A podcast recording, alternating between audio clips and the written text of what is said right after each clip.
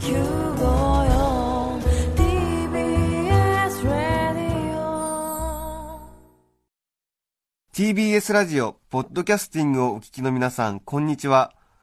安住紳一郎の日曜天国、アシスタントディレクターの中山一輝です。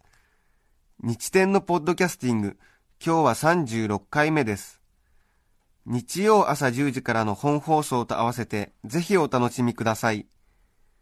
3月23日放送分、安住紳一郎の日曜天国、それでは番組開始から10時13分までの放送をお聞きください。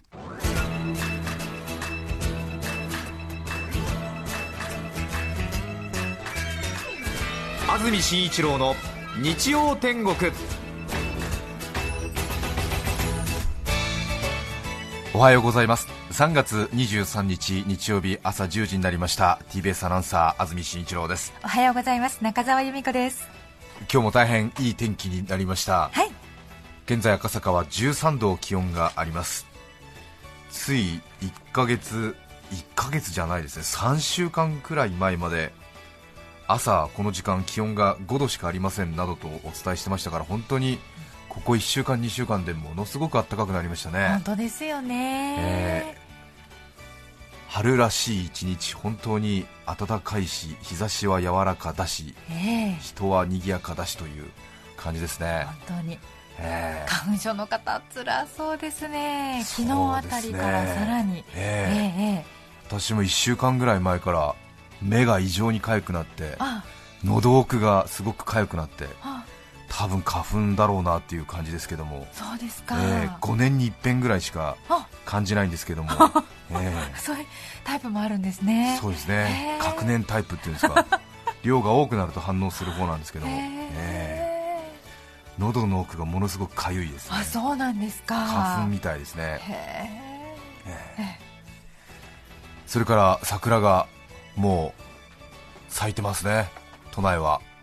お見かけしましたか？えあそうですか。私まだなんです。えそうですか。ええ。どれぐらいですかね。え2分咲き？3分咲きぐらいですか？えええ結構やっぱり暖かいところは、まあ、種類にもよるんでしょうけれど咲いているなという感じはありますよ、ええ。ええ。やっぱりねこう桜を見ると何かちょっとこう浮かれてしまうという感じはやっぱりありますよね、そうですよね、ええ。さて今日なんですけれども実は、えーある事情がございまして昨年平成19年2007年3月25日ちょうど今から1年前なんですけれども日曜天国をちょうど1年前放送した時のことなんですけれどもはい。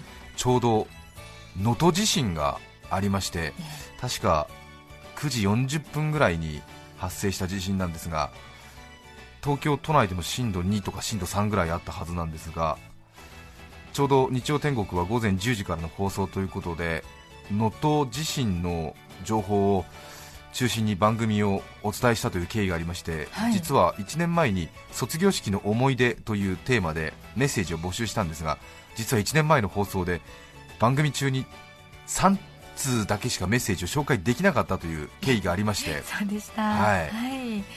ねたくさんお送りいただいたにもかかわらず、はい。それで、えー皆さんからいただいたメッセージはちょうど卒業式の思い出ということで1年封印をいたしまして1年後にまたこのテーマを紹介するにふさわしい時期が来ましたらえーその封印を解きご紹介させていただきたいというふうに お伝えしたんですがえついに今日その封印を解く日がやってまいりましやたってまいりました。ということでええ。今日はえー昨年地震速報などで番組の内容が変更になりお伝えできなかったメッセージを、はい。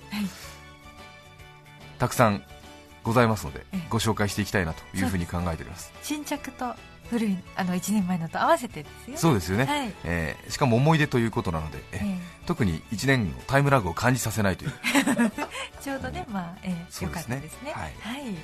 ただ昨日ちょっとその封印が解かれたメッセージをうん。少し見たんですけれども、はい。なんとなく見覚えのある人と、完全に最近はこの人は最近というか多分どちらかにえお出になられた方だなっていう。ああ、つまり、前はよくお送りくださっていたお名前がはあ。最近見ないなと。そいううですね。ことですか？えーなんとなくそういう懸念もあり、はあ。ええ。果たしてこの放送形態はいいのだろうかといろいろ考えたんですけれども、ええまあ、1年ぶりにということで、はい、それから中には、えー、と去年、はい。それから今年、同じ出来事を書いてくださった方がいらっしゃったんですけども、はい。ほぼ文章接続詞ともに一緒という方もいらっしゃいましてああ、え全くブレてないという、ええねそういう方もいらっしゃいました、はい。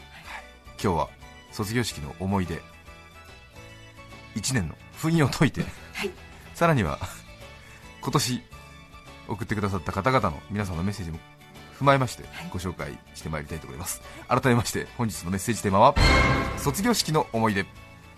さてこれはちょうど1年前にお寄せいただいていたメッセージなんですが幸手市のエビットピラフさんからいただいております。ありがとうございます。ありがとうございます。もしかするとエビットピラフさんはすでにもう、えーこのラジオをお聞きになってないこのラジオを聞く習慣から卒業されている方かもしれませんが、そん。なじゃないといいな、そうですよね、はい。2007年3月23日の午後4時17分にいただいております。ありがとうございます。ありがとうございます。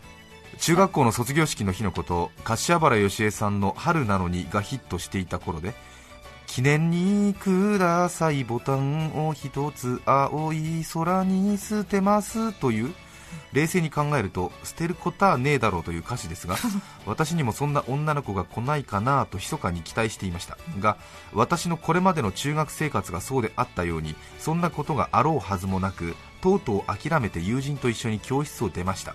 すると校門の陰でそわそわする女子を発見。見覚えがないので関係ねえやと思いきや私に向かって駆け寄ってきて第2ボタンをくださいと言いましたその子は後輩らしいのですがやはり見覚えがなくしかし疑ったのは一瞬だけですっかり舞い上がってしまった私はここは努めて冷静に振る舞おうとありがとうと言い第2ボタンを外そうとしました。ところが私のお袋がボタンをガッチガチに縫い付けていていくら引っ張っても取れません。学ランを脱いでジタバタしましたがその様子をおとなしく見ていた女の子はもういいですと冷たく言い放ち今度は私と一緒にいた友人にボタンを求めていました、結局誰でもよかったのでしょうがそれでも友人はまんざらでもない様子。帰宅してお袋の裁縫道具からハサミを出して丁寧にボタンを取り窓から外にぶん投げようと思いましたがもったいないので縫い直しました。なるほど。そうでしたか、ね。そうですね、えー縫い直したんですね。縫い直したと。えそれから1年前に電話でいただいていました。ありがとうございました。ーありがとうございました。台東区のよしこさん61歳の女性の方。商業学校の卒業式当日憧れの先生が出席していなかったんです。その時の理由が〇〇先生は諸事情により出席できませんでした。本当ならみんなの泣いている姿があるはずだったのに先生の欠席により190人の生徒中私たち30人くらいは無言の抵抗をして泣かないということにしました。はい。大人になって考えると私たちも子供だったなと思います。想像ではその先生は刑務所に行っていたのではないかなと思っています。ね。いい話なのか？どういう反応をしたらいいのかな、えーんそうですよね。そうか、ええ。はい。そうですね。そその先生のこと好きだったってことですよね。そういうことですよね。ね、ええ。うん。ただその先生は多分刑務所に行かれてたんじゃないかっていう 話ですよね。ええ。リアルですね。リアルですえね。え、人の思い出とは決して紋切り型では切ることはできないという、ええ。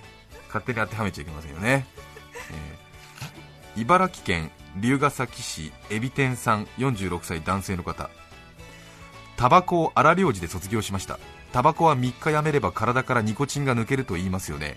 そこで浴びるほど酒を飲み翌日は二日酔いで水しか飲めないほどに弱睡して失礼衰弱して寝ていました、はい。体が回復してくるとタバコを吸う間もないほどまた一気に酒を飲み二日酔いになります、それを3日間繰り返していたらめでたくタバコを卒業できました。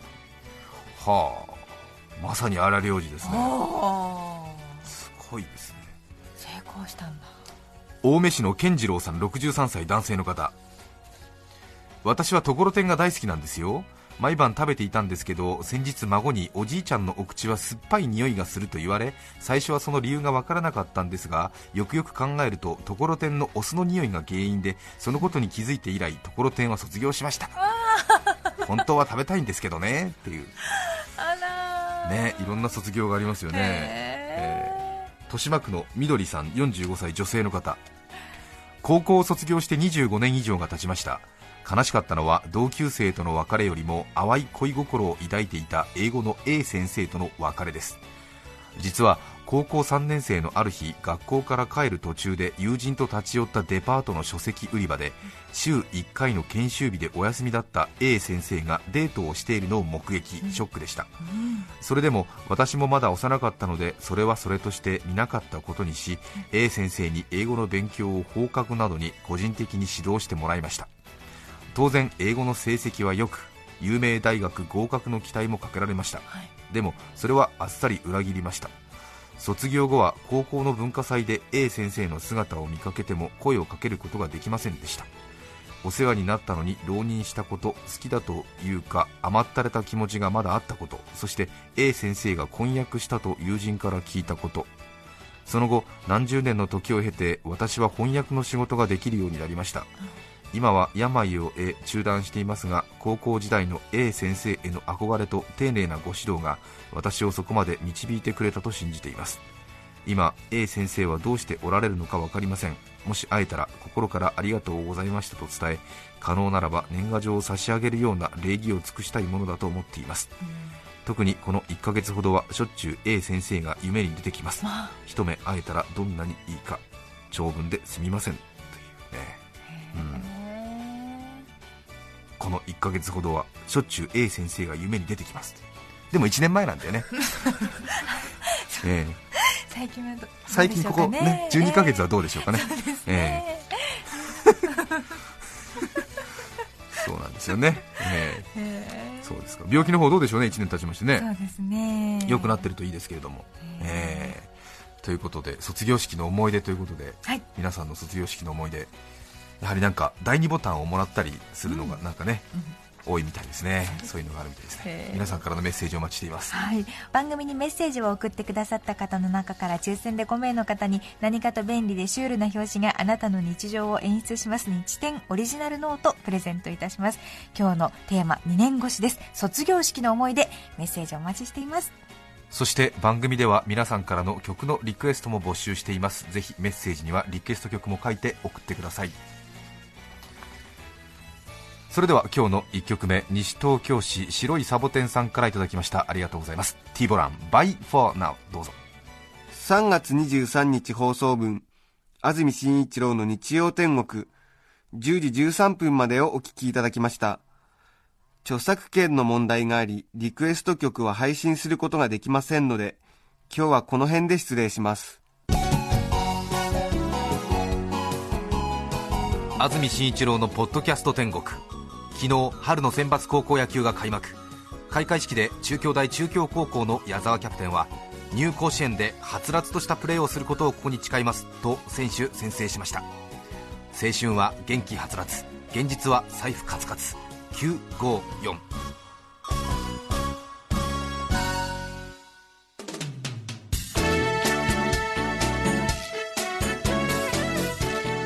さて、来週3月30日の安住紳一郎の日曜天国。ゲストはニュースの山下智久さんをお迎えします。お楽しみに。日曜朝10時 TBS ラジオ954でお会いしましょう。さようなら。安住紳一郎の「ポッドキャスト天国」これはあくまで試供品皆まで語れぬポッドキャストぜひ本放送を聞きなされ TBS ラジオ954 people.